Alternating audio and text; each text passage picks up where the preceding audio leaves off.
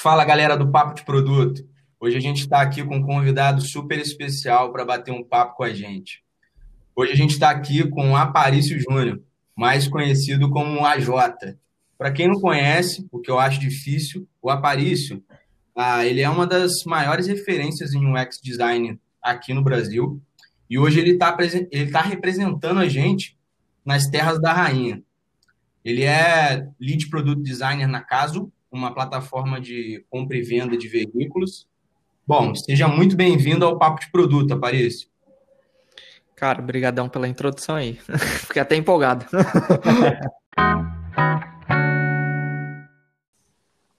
Beleza. Aparício, conta aí pra gente, cara, antes de qualquer coisa, quem é você? Como é que foi sua trajetória até chegar em Londres e até chegar a mais de 600 alunos, né? No seu último curso. Sim, sim, exatamente, 600 alunos aí. Cara, minha trajetória foi como de qualquer outra pessoa, né? Muita, muitas desilusões com o mundo do design, muitas desilusões com empresas também, mas uh, comecei como qualquer outra pessoa. Comecei na área de tech, eu fui engenheiro da computação, então comecei na área de desenvolvimento, fazia um pouquinho de Delphi, fazia um pouquinho de C Sharp, trabalhava muito com desenvolvimento local, né, que a gente chama, e não desenvolvimento web. Comecei migrando para a carreira de design gráfico no Brasil. Tive algumas agências de design gráfico impresso no Brasil e acabei me mudando para cá por uma oportunidade de família, de ter o passaporte europeu e etc. E tive que recomeçar do zero. Quando você vem para cá, você recomeça do zero, né? E foi isso, cara. Minha história é bem simples. Quer dizer, não tão simples, né? Complexa, mas. mas em resumo é isso aí. Bacana. E como é que tá sendo hoje aí esse fluxo pós-quarentena? Pois não, né? Durante quarentena, o que, que tá, como que tá Londres? Como é que tá acontecendo em relação ao seu trabalho, à sua vida? Como tá a quarentena em Londres? Cara, o, a quarentena em si as pessoas não podem sair de casa, né? Essa é a recomendação do governo. Ah, o trabalho para alguns profissionais continua o mesmo. No meu caso, trabalhando mais do que antes. Eu acho que trabalhar em casa eu estou entregando mais do que eu entregava no escritório, porque no escritório tem aquela conversinha lateral. O produto que eu trabalho se adaptou a esse momento e, inclusive, estamos criando novos modelos de negócios para o produto. Então, o produto agora vai lançar duas vias de entrega de produto novas, que ainda não posso falar, mas já está em, em, fase de oportunidade, a gente já está fazendo alguma pesquisa. Mas, por outro lado, eu conheço vários profissionais que perderam trabalho pelo fato das empresas não estarem preparadas ou mesmo não conseguirem atuar 100% digitalmente, né? Deve estar tá sendo um desafio enorme, né, cara? Principalmente para essas empresas que não estão preparadas, né? Mas, voltando a falar sobre a sua trajetória, Quais foram os seus principais desafios trabalhando como designer, trabalhando mais atuando como UX? Quais foram os seus principais desafios no trabalho após sair do Brasil? Cara, quando você chega aqui, o desafio real mesmo que você tem é, é, a primeira pergunta que vem na cabeça é como eu entro no mercado. Eu sou estrangeiro, não tenho diploma inglês, né? O meu diploma é brasileiro. Meu diploma, inclusive, é de engenharia, ou seja, nada a ver com produto ou design. Não tenho cursos em inglês. A maior parte dos meus cursos eram certificações do Brasil. A maior parte dos meus clientes também, projetos e portfólio, era do Brasil. Como que a gente faz essa mudança para o inglês e como que funciona o processo de contratação? Então foi meio que o famoso tentativa e erro, né? Me queimei muito no início, eu apliquei para mais de 900 vagas, sem ver nem a descrição da vaga. Tava meio desesperado para conseguir um trabalho, então saí aplicando em tudo, cara. Digitei design gráfico, apliquei em todas. Digitei design de produto, apliquei em todas. Digitei UI designer, apliquei em todas. Depois eu... todo lado. Maluco, não tinha uma que não escapava, não, velho. Eu acho que eu fui em todas as páginas do LinkedIn. E depois eu aprendi que eu precisava primeiro conhecer um recrutador. Nunca tinha escutado essa palavra, recrutador. Aí eu falei, porra, lá vai eu ter que aprender coisa nova. Aí eu comecei as amizades com o tal do recrutador. Aí ele me falou, então, você manuseia o LinkedIn? Eu, e lá vai, mais uma. Aí tive que aprender a utilizar o LinkedIn, porque antes eu estava aplicando por esses websites, tipo Monster Jobs, Indeed, esses websites de que não funciona, vamos ser honestos. E foi um processo doloroso e demorado, mas, cara, realmente entender de mercado que você entende do Brasil você muda de país é complicado, velho. Até porque imagino que, por exemplo, é, é claro que você não, não, chegou direto na empresa que você está atualmente, mas até a compra e venda de veículo é um pouco diferente é, em relação ao comportamento né, de consumidor. Então muda tudo, de, tipo, tudo que você conhece aqui é culturalmente diferente, né? É, mas uma coisa que eu fiquei curioso, assim, qual foi a primeira empresa que abriu as portas para você? E, tipo, e como foi? Você consegue contar pra gente? Cara, então, eu sentei com alguns amigos que já estavam aqui, comecei a fazer alguns amigos designers que já estavam aqui no, no ambiente de trabalho e comecei a perceber que todos tinham certificações daqui. As certificações do Brasil eram meio que ignoradas. Portfólio também. E aí eu perguntei para um, pô, tem algum, algum curso barato e bom? A resposta foi não, né? Não tem.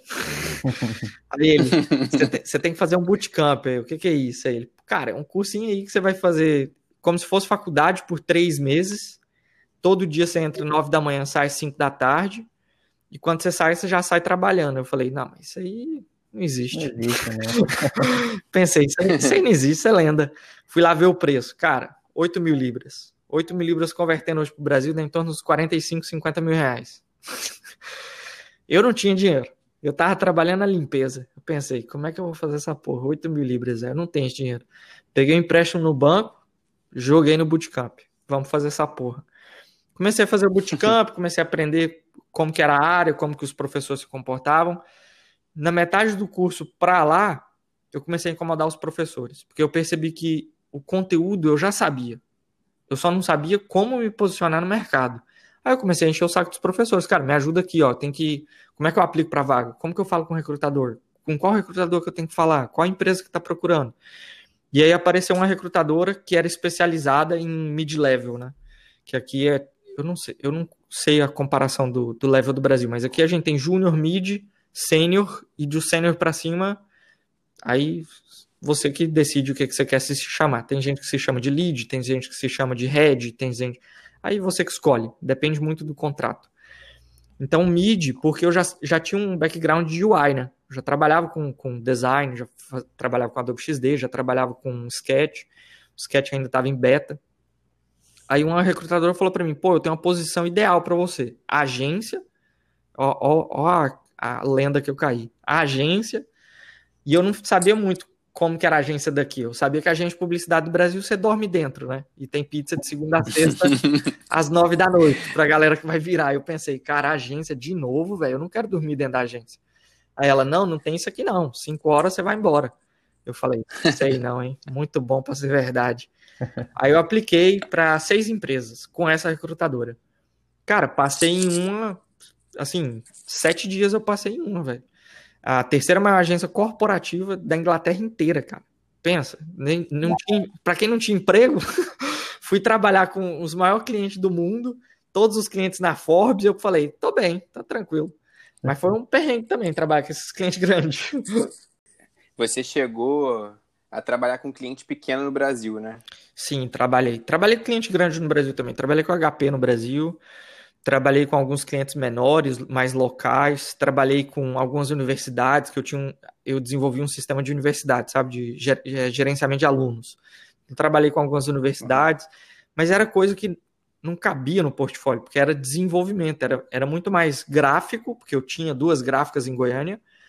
Era muito mais produtos, tipo, eu vou mostrar um cardápio do X-Tudão da esquina, ou eu vou mostrar o sistema que eu fiz que controla aluno e é horrível, porque é feito em Delphi. Não, não tinha muito um portfólio, entendeu? Aí eu meio que criei um portfólio fake. Eu, eu refiz alguns produtos que eu gostava e criei um portfólio fake, cara. E funcionou muito bem. Aparício, e como é que foi sua transição do gráfico, de UI, para o UX? Assim, por que, que você migrou? Quais foram as suas motivações? Foi uma oportunidade que você viu na hora? Ou algo que você já vinha namorando? Como é que foi isso? Cara, como qualquer profissão, eu achava que era só colocar o título, né? Todo mundo tem isso de vou meter um título ali de UX design procurar emprego e, e pronto, porque eu sei fazer site no WordPress. Essa era a ideia. essa, essa, era a minha linha base. Site no WordPress. E no Shopify eu sou monstro. Então, só precisa adicionar algumas coisas de UX. Eu já tinha feito o Bootcamp e eu pensei, porra, tá tranquilaço, eu sou um monstro. Só porque, velho, faltava estudo pra caralho, faltava muita noite sem dormir, muito livro, muito curso ainda. E no Brasil, eu tinha gráfica. Então, eu trabalhava no mercado impresso, tinha muitos e muitos anos. Fazia sei lá, brindes. Eu trabalhava com a mesma coisa que a Print trabalha, brindes e impresso em geral. Então a ideia de um website app também eu já tinha, porque eu vendia muito isso. Então a gráfica, além de vender produtos impressos, vendia aqueles websites no template do Theme Forest, que eu sei que você que está escutando já comprou e falou para o seu cliente que era personalizado. fez, fez no código. Quem nunca? Quem nunca?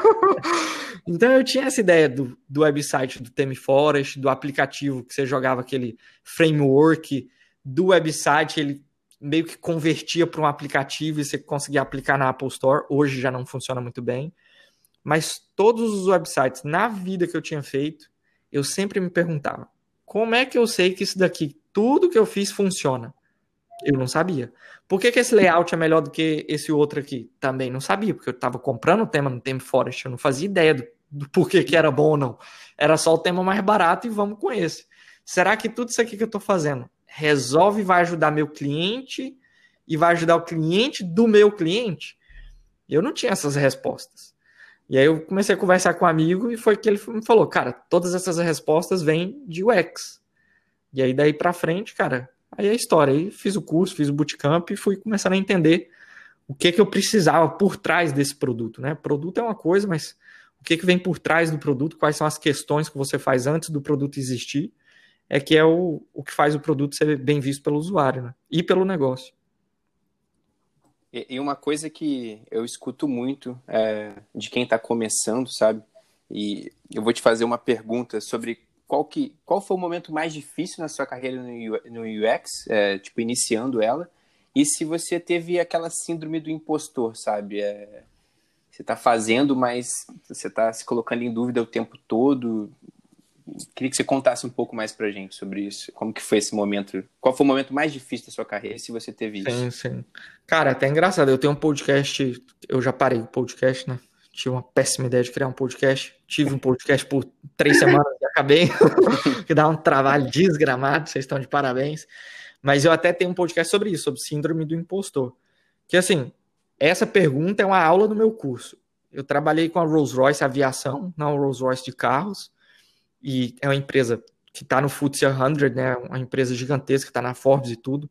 E era o meu primeiro cliente monstro, assim, que eu trabalhava, sabe? Meu primeiro cliente, que você pensa assim, esse é o cliente que vai estar tá no meu portfólio. Vale adicionar aqui, além do nome Rolls-Royce, o nome Pentagram estava envolvido, porque a Pentagram estava refazendo o rebranding deles. Então pensa, eu, eu numa sala, tinha acabado de ser contratado tem dois meses, sentei numa sala de reunião com o time inteiro da Rolls Royce e Pentagram. Os caras da Pentagram brincando 20 anos de profissão. Os caras da Rolls Royce tudo acima de 50 anos. E eu lá. Mano, a responsabilidade, na hora que eu olhei para a mesa, eu falei, mano, isso aqui tá completamente errado. Ob obviamente eu não estou preparado para uma situação dessa aqui. Mas eu meio que aceitei o desafio e fui. Cara, eu apanhei, mas eu apanhei na primeira reunião. Cara, eu cheguei a ser humilhado, inclusive, eu conto isso na aula. Teve um diretor da Rolls Royce que pediu para me retirar do projeto, porque ele falou, cara, não tem as mínimas condições de você continuar no projeto, você não faz ideia do que você está fazendo. E eu falei, não, mas tá doido? Sou contratado, eu estou nesse projeto. Ele falou, cara, você está completamente perdido. E eu acho que quando ele falou isso para mim foi quando eu, quando eu pensei, será que eu não estou preparado mesmo com essa porra? Tipo, é, vem aquela parada do síndrome do impostor. Eu perguntei, mas eu sei o que, que eles estão falando. Eu, eu não sei responder ainda. Mas eu vou descobrir como é que eu respondo. Mas eu, eu tô preparado, mas eu não tô preparado. E aí, cara, eu sentei com um profissional que tem mais experiência que eu, brasileiro aqui, trabalhava em grandes startups, e a resposta dele foi bem simples, velho. Falta leitura.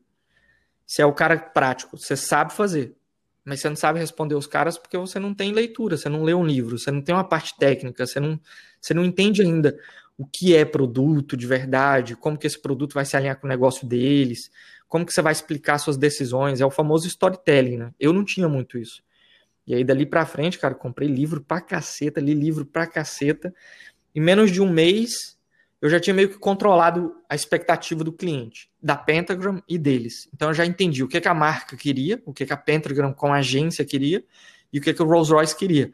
Mas, cara, foi um puta desafio aí de nove meses no mesmo cliente, nove meses dedicado 100% a um projeto só. Aprendi muito e é. apanhei muito. É que você contando rápido assim, parece que durou uma semana, né? Não, cara, nove, nove meses de trabalho. Os dois primeiros meses foi só choro só. Nossa. Bacana. E você tem, você tem bastante experiência, tanto aqui no Brasil quanto no, na, na Inglaterra, né? Mas você só chegou a trabalhar com produto especificamente assim na Inglaterra, mas como que está a sua visão hoje em relação a, aos produtos de, de aos produtos europeus e aos produtos brasileiros. Como que você vê essa relação startup contra startup? É, como você vê essa diferença e o que, que você acha que qual, qual que é o principal ponto positivo de estar dentro da Europa trabalhando com isso? Cara, vou dar uma opinião aqui que não é muito parecida com o que as pessoas que moram fora falam, até porque eu tenho curso, eu tenho contato muito direto com os profissionais que estão no Brasil. Eu acho que é a mesma coisa sendo bem honesto. Todo mundo vê diferença, faz listinha, tem até artigo no Medium de como que a Europa está na frente. Cara, no fundo as empresas têm um produto, tem que entregar a melhor experiência possível para os usuários, tem que gerar lucro para o business e tem que se tornar gigante no mundo dos negócios. É isso. Isso é uma startup. Então, no fundo, no fundo não tem diferença. Igual a minha startup seria tipo um iFood da vida ou, ou uma startup unicórnio do, na vida no Brasil. Eles querem chegar na, na, no target de um bilhão e quem sabe receber novos investimentos e expandir para novos negócios e etc. Então, é sempre existe um produto, existe a experiência, existe investimentos. Agora, falando de processo, as startups da Europa estão na escalabilidade absurda. Eu não sei como funciona no Brasil, mas, por exemplo, onde eu trabalho, em 18 meses, evoluiu de 12 funcionários para 362. Só em produto e tech tem 120 pessoas dedicadas o dia inteiro, produto e tech. Em uma empresa que começou com um carro no estoque, hoje tem 3 mil, com venda diária quase igual a da Volkswagen Londres. Ou seja, a gente vende carro usado, a Volkswagen está empatando com a nosso tipo de venda. Pensa numa situação dessa. Uma startup vende igual a Volkswagen, que é uma marca que está aí há 100 anos. Mas o resto, cara, é completamente igual. Eu acho que é mais a diferença de escalabilidade e de quantos funcionários de produto dedicado existem do que empresa em si. As empresas são muito similares. Bacana. E você acha que, que tem alguma relação com, com cultura, cultura do cultura e tecnologia? Você acha que tem alguma diferença? Ou, assim, basicamente é a mesma coisa que difere é, a velocidade que as coisas andam? Sim. Eu, por exemplo, um, um comparativo. Eu acho que as startups do Brasil, por mais que sejam inovadoras para o Brasil, elas são o que a gente chama de pré-cópia do que a gente faz aqui fora. Então, por exemplo, startups de entrega no Brasil. Isso funciona aqui, deve ter uns 10 anos. Startups de, de carro no Brasil. Também tem aqui, tem uns 10 anos. Então, assim, as startups no Brasil, elas têm um modelo de negócio similar com o que acontece aqui fora. Por exemplo, a Singu. A Singu é um ótimo exemplo. Eu adoro o pessoal da Singu, adoro o molto da empresa, adoro como que eles trabalham o produto. Mas eles são uma cópia literal de um aplicativo que existe aqui e de um aplicativo que existe nos Estados Unidos. E que funcionam tem alguns anos já. E, inclusive, fazem mais coisas do que eles fazem. Não são só serviços que a gente fala de serviço emergencial, que é unha, cabelo, etc. Aqui a gente tem aplicativo para chamar encanador em casa, entendeu? e você vê o GPS do cara chegar na sua casa. Então é como se fosse, é o famoso, né? Como se fosse o Uber de alguma coisa. é. Então, assim, a diferença não existe. É o mesmo produto. Só troca a marca e o nome. O iFood, por exemplo. Aqui, sem brincadeira, no meu celular aqui eu tenho, ó. Só, vou até abrir para mostrar. Eu tenho Uber Eats, eu tenho Deliveroo, eu tenho Just Eat, tudo faz a mesma coisa do que o iFood. Me entrega comida, entendeu? Então, assim, os aplicativos são os mesmos, as fintechs são as mesmas, os bancos digitais são os mesmos. O que muda muito é a escalabilidade e a rapidez, velho. No Brasil, eu sinto que a rapidez de, de, de investimento é mais devagar. Porque o Brasil tem essa preocupação em, pô, vamos colocar 140 milhões nisso daqui? Como que a gente vai fazer isso? Aqui, durante a pandemia, meu negócio conseguiu 140 milhões de investimento. Do nada, para investir em produto. Então, para eles aqui, o investimento acontece mais rápido. Muito interessante isso.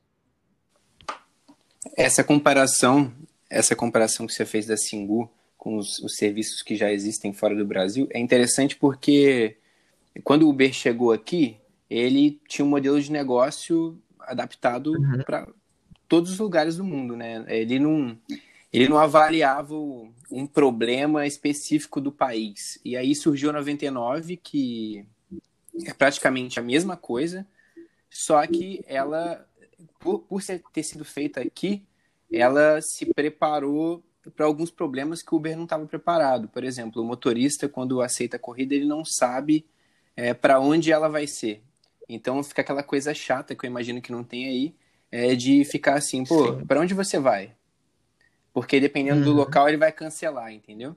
É, a 99 se preparou para esse tipo de coisa, porque o motorista ele, ele já vê para onde uhum. ele vai antes de aceitar, sabe? Porque se ele não quiser, ele nem aceita, não tem esse desgaste. É uma coisa muito ruim pro, pro passageiro também. É, Sim, com certeza. Você se sente mal. É, você vai pegar um pegar uma corrida e o cara fala assim, não, não vou aceitar porque onde você mora Com é certeza. Merda, é perigoso, Mas... não vou, sabe? Sim, é, o que você falou antes é uma realidade. Eu conheço algumas pessoas do time Uber daqui, né? Ah, e eles falam que, tipo, na África não funcionou. Porque lá ninguém tem cartão. Então, como que o pagamento deve ser feito? Aí lá aceita pagamento em dinheiro. Aqui em Londres não aceita pagamento em dinheiro. Ou você tem PayPal ou cartão, você não tem Uber, entendeu? Uhum. Existem também outras plataformas aqui, igual a 99 Táxi, aqui também tem outras plataformas que se preocuparam mais com o motorista do que com o usuário, porque o usuário já estava acostumado com a experiência do Uber. Eu clico, eu chamo um carro, eu coloco o endereço que eu tô e o endereço que eu vou. Pronto. Essa é a experiência principal do usuário, né? Essa é a jornada do usuário dentro do aplicativo. A jornada do motorista é diferente. Eu aceito, não sei onde você vai, tudo bem que aqui em Londres não tem muito esse problema de segurança, ele pode te levar de um lado para a cidade para o outro e não vai acontecer nada. Mas existe um outro aplicativo aqui que entrou agora que chama Get, que ele mostra a jornada para o motorista e a cada milha, se o motorista for avaliado bem, ele ganha um bônus. Então o Uber ele cobra 25% da tarifa do motorista. Esse Get, se você tiver uma avaliação muito boa, ele cobra menos taxa. Isso faz com que os motoristas sejam mais educados, com que os carros estejam sempre limpos, com que o motorista seja super atencioso com o que você está fazendo. Então é super incrível utilizar os dois serviços. Você vê a diferença, assim, brutal na hora que o cara chega, na hora que você desce do carro, entendeu? Ah, não fazia ideia que isso estava acontecendo aí, é muito interessante. É legal mesmo. o desafio que essas startups e essas empresas que chegam num patamar a nível global, o quanto elas precisam se adaptar para a realidade, para a cultura de cada país, né? A gente citou o exemplo do Uber, enfim, existem vários outros tipos de, de, de startups e produtos que estão tendo que se adaptar à cultura daquele país, ao jeito de lidar daquele país. Sim, né? sim. A gente tem um outro exemplo interessante também, que eu estava perguntando isso para um amigo meu esses dias. Ah, aqui a gente tem muito enviar dinheiro muito fácil. Por exemplo, o PayPal aqui, se eu tenho o número do seu celular, eu te envio dinheiro. A gente tem aqui o Monzo, que é um banco. Cara, eu, eu com o seu nome e o telefone na minha agenda, eu consigo te enviar dinheiro. Porque ele identifica automático que você tem conta no Monzo e eu te envio, sabe? A gente consegue enviar dinheiro pelo Facebook. Aqui tem o Facebook Money. A gente consegue enviar dinheiro pelo, pelo, pelo inbox do Facebook. O Instagram já está lançando a mesma plataforma de pagamento. Então, assim, as plataformas de pagamento aqui são incríveis. E aí um amigo meu falou, cara, a dificuldade que tem, a burocracia que tem de pagamento aqui, se um cara faz um trem desse aqui, vira golpe. então, existem algumas diferenças que não são nem do produto, é mais a geolocalização, né? Como que a contextualização do produto e a cultura das pessoas naquele ambiente vão influenciar a utilização do produto, né? Bacana demais. E hoje, como que está funcionando a sua, você exercendo a sua função como lead aí na Casu e como foi essa transição também de, de ser um sênior e passar para lead ou não teve diferença? Como que, como que foi esse processo? Cara, tem uma diferença absurda, na verdade. Ah, quando eu aceitei a posição, eu aceitei mais por uma questão de desafio pessoal, né? Eu tenho algumas metas pessoais de, de, de alcançáveis que eu preciso.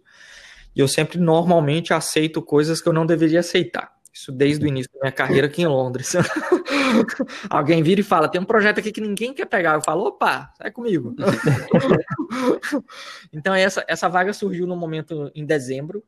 Uh, um recrutador falou para mim: eu acho que não é o momento, mas eu acho que seria um bom desafio para você. E o recrutador aqui ele trabalha de uma forma muito diferente do recrutador do Brasil. Ele é um cara que ele cuida mesmo da sua carreira, ele sabe o seu momento. Então ele não te joga numa numa furada, sabe? Ele, ele realmente tenta te posicionar da melhor forma possível. Cara, quando eu mudei a primeira semana foi reunião oito horas por dia, entendeu? Né, pula de uma reunião para outra, de uma reunião para outra, de uma reunião para outra.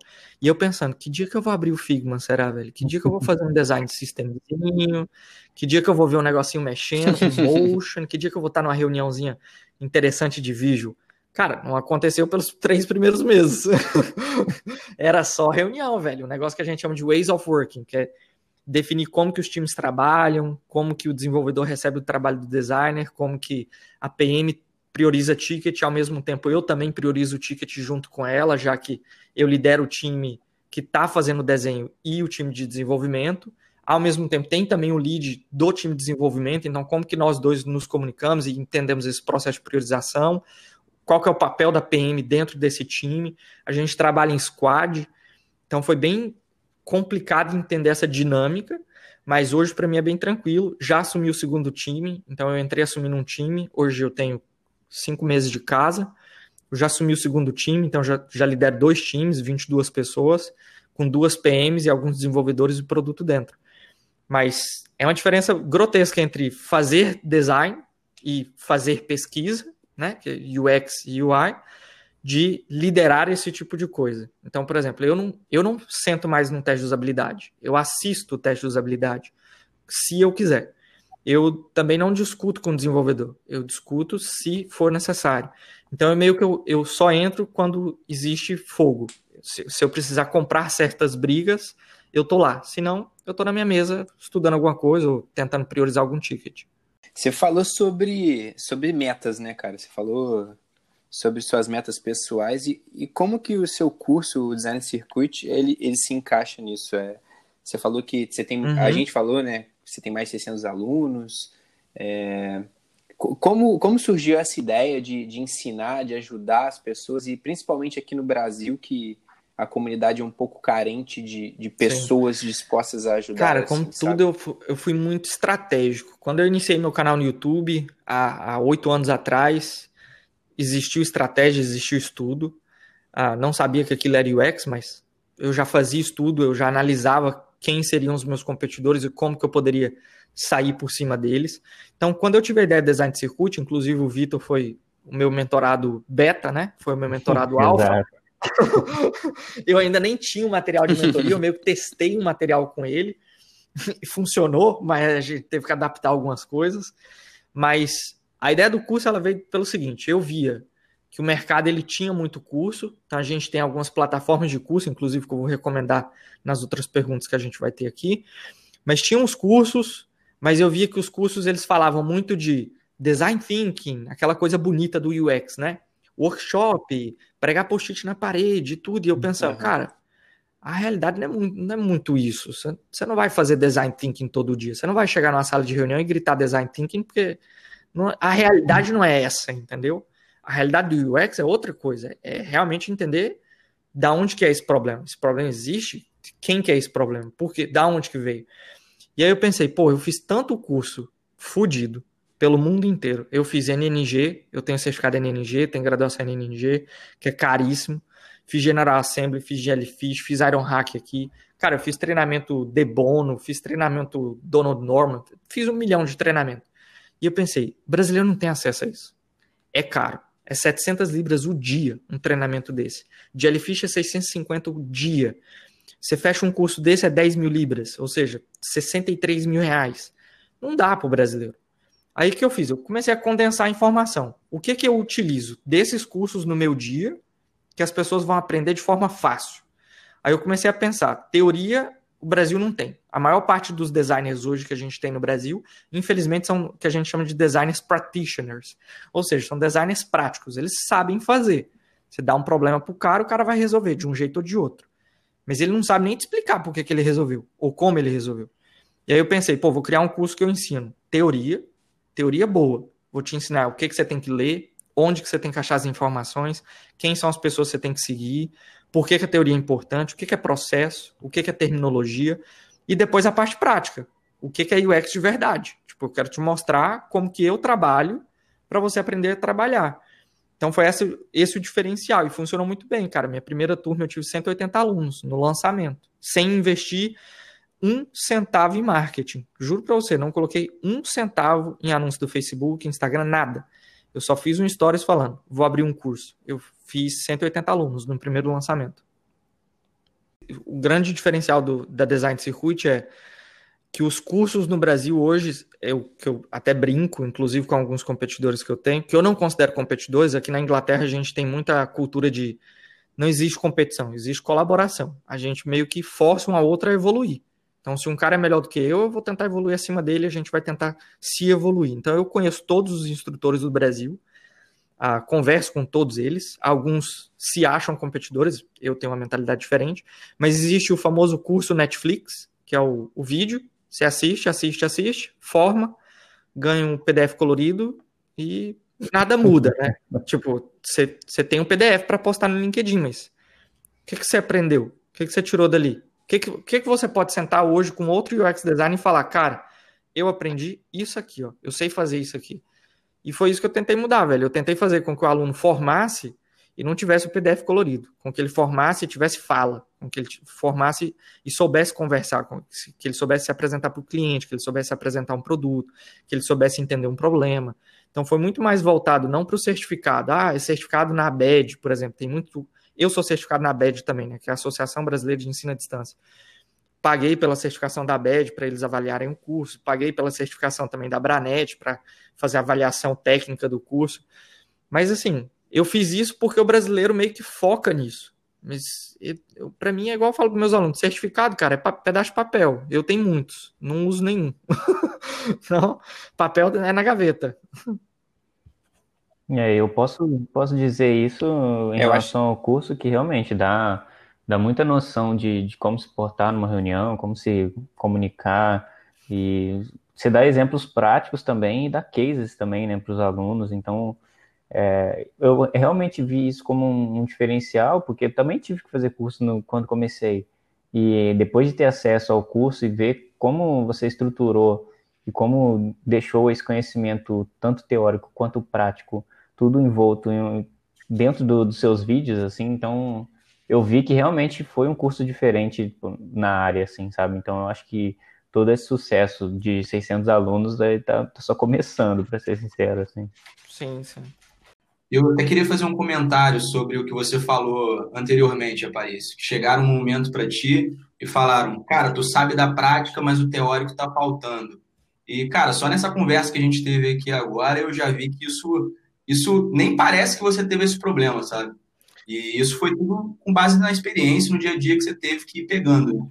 Sim, sim. É, o curso é baseado num, num, problema que eu tive com a Rolls Royce. É, é isso. Na hora que ele me falou, falta teoria, você não sabe explicar o que você está fazendo, eu falei, porra, mano, talvez falta mesmo. Porque eu não lia, eu não tinha esse costume de ler livros. Eu pensava que design era prática. Abre um software e eu faço design.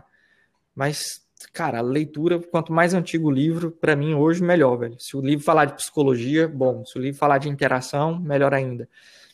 Eu aprendi a ter essa, esse costume da leitura, entendeu? De ter, de ter essa parte teórica, de ter essa explicação, esse vocabulário, entendeu?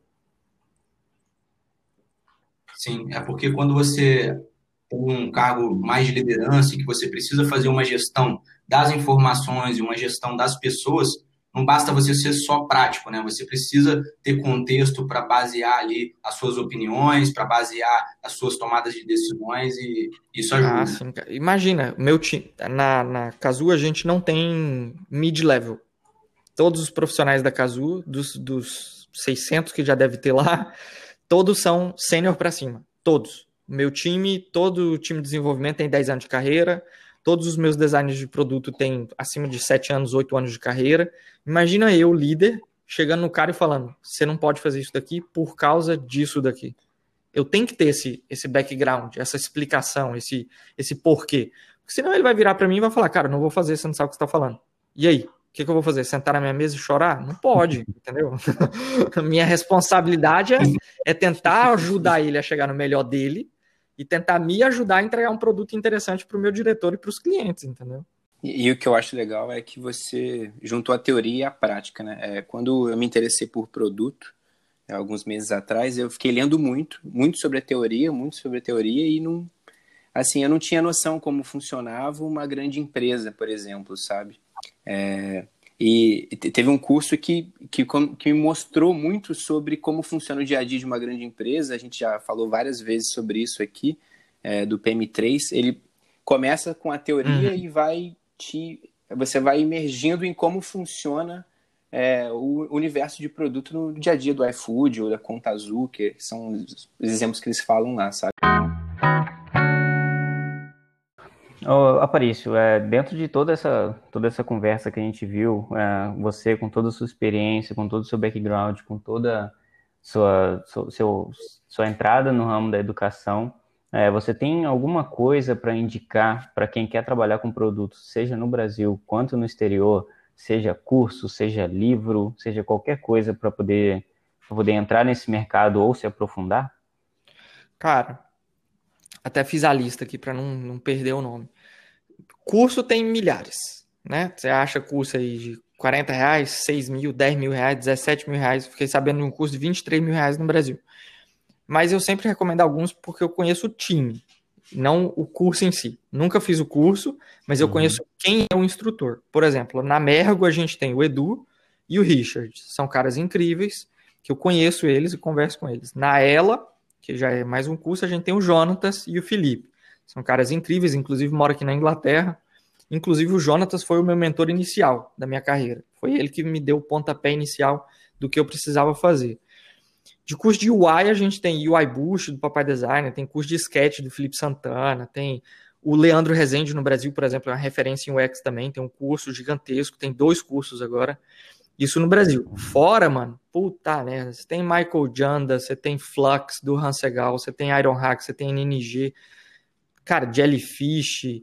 Puta, tem muito curso, velho. E tudo um absurdo de caro. Mas fazer o quê? O do Michael Janda é 199 dólares, tá até num preço bom do Michael Janda. Explica bastante coisa sobre negócio, é sobre produto. É um curso, é um curso rápido, tem acho que 22 aulas, mas é um curso bom, é um curso denso. E livro, cara, qualquer um, velho. Eu falo isso para os meus alunos. Digita UX, compra o livro e lê. Porque você vai ter que ler livro de UX, uhum. você vai ter que ler livro de produto, você vai ter que ler livro de negócio, você vai ter que ler Inspired, você vai ter que ler livro de startup, você vai ter que ler Lean, você vai ter que ler Agile. Você vai ter que ler. Sai lendo. Não tem muito.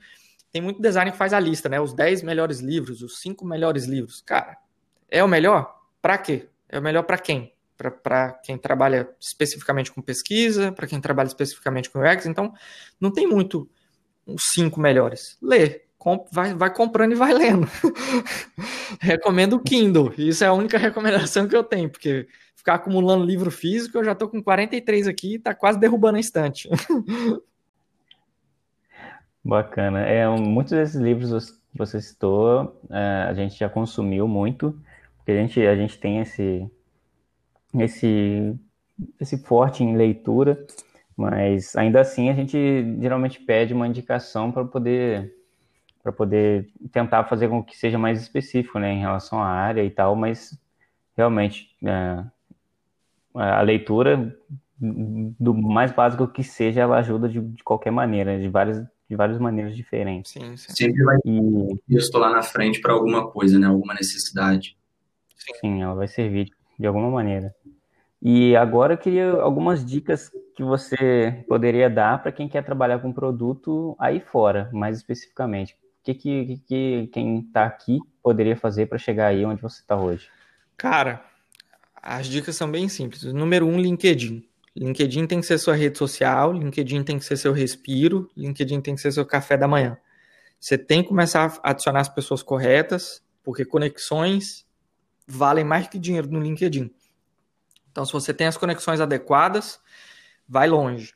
Ah, países não vem para a Inglaterra. Inglaterra não está fácil, a competição está muito grande. Enquanto você está fora do Brasil aplicando com a cultura do Brasil, tem 7 mil funcionários aplicando pela mesma vaga com a cultura daqui, entendeu? Então, os profissionais uhum. que estão aqui já estão mais geolocalizados, mais preparados. Mas para o brasileiro existe uma dica muito fácil. Canadá, sistema de pontuação easy. Austrália, sistema de pontuação também muito fácil. Finlândia, as empresas de fashion e fintech estão tudo lá. A Alemanha também, fintech está explodindo. E Portugal começou agora uma onda de fintech e fashion. Então, se você procurar por esses países, você já vai ter um, um bom segmento de aplicação. Legal. Eu senti falta da, na hora da indicação do seu próprio curso, né, Aparício? Sei que a gente chegou ali mais atrás, a gente falou um pouco sobre ele, mas, pô, faz um jabá aí sobre o seu, seu produto. Cara, eu não, não faço. Eu até tô fazendo uma live agora toda terça-feira, sem marca, sem brand da Design Circuit, sem falar que eu sou instrutor, eu só vou facilitar a ligação. Porque, assim, o curso, de qualquer maneira, ele já está implementado. Eu tenho profissionais, cara, no mundo inteiro trabalhando. Eu tenho profissionais, inclusive, que passaram agora no Ebanks.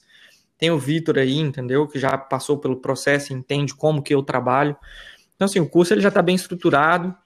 Ah, se as pessoas quiserem conhecer mais o curso, vai na designcircuit.co. Ah, o curso está fechado, não tem vagas. A gente só abre duas vezes por ano por uma questão de limitação. Tem muita gente que acha que o curso é só assistir vídeo. E tem mentoria, né? Então eu faço ligações todo fim de semana com os alunos para tirar dúvidas. Então a ideia do curso é realmente ter uma turma fechada para que eu consiga, como instrutor, controlar a turma. Então, controlar as perguntas, controlar as mesmas dúvidas e fazer com que todo mundo finalize o curso mais ou menos nas mesmas datas. Então, o curso ele abre duas vezes por ano. Setembro a gente provavelmente vai abrir uma nova turma. Então, é só ficar ligado aí. Coloca o e-mail lá que vai receber novidades em breve.